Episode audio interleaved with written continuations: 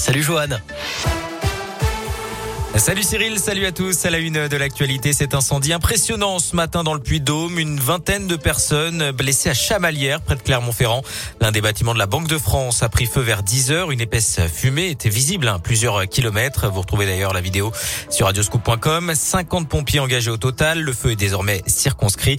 Selon nos informations, l'incendie serait parti d'un laboratoire. 24 personnes ont été légèrement blessées selon la préfecture. L'origine précise de cet incendie n'est pas encore connue.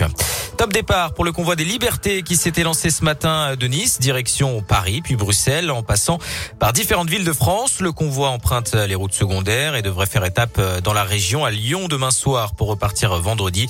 À l'intérieur des antivax et des antipasses. Parmi les revendications, on retrouve aussi le pouvoir d'achat et le prix des carburants. Et on notera justement ce petit coup de pouce en pleine crise de l'énergie. Le patron de Total a annoncé ce matin un chèque de 100 euros pour 200 000 abonnés au gaz en situation de précarité à prévoir également une baisse de 5 euros pour un plein de 50 litres de carburant, une baisse qui débutera la semaine prochaine pour trois mois. Près de 1000 stations situées en zone rurale seront concernées. La liste sera dévoilée ce week-end.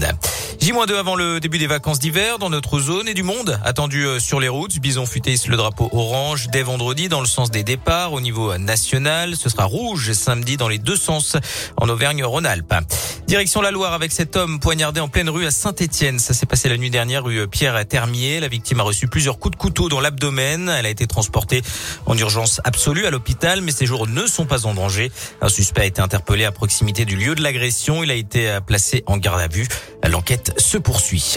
Les témoins se succèdent au procès de Nordal Lelandais, huitième jour d'audience aux assises de l'Isère à Grenoble, où l'ancien maître chien est jugé notamment pour le meurtre de la petite Maïlis lors d'un mariage à Pont-de-Beauvoisin.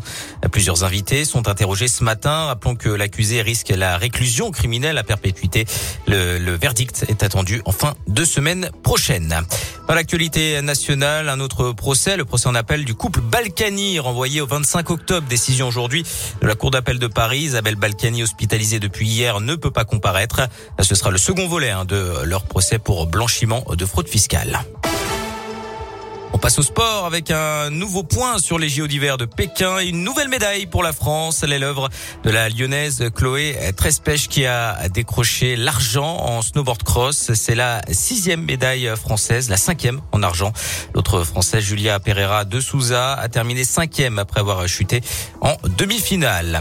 Et puis la météo avec un grand soleil cet après-midi sur l'ensemble de la région. Comptez 14 degrés à Lyon et Saint-Etienne, 13 à Bourg-en-Bresse, 12 à Mâcon, 16 au Puy-en-Velay et la maximale pour Clermont avec 17 degrés et du soleil à prévoir encore demain malgré quelques petits passages nuageux.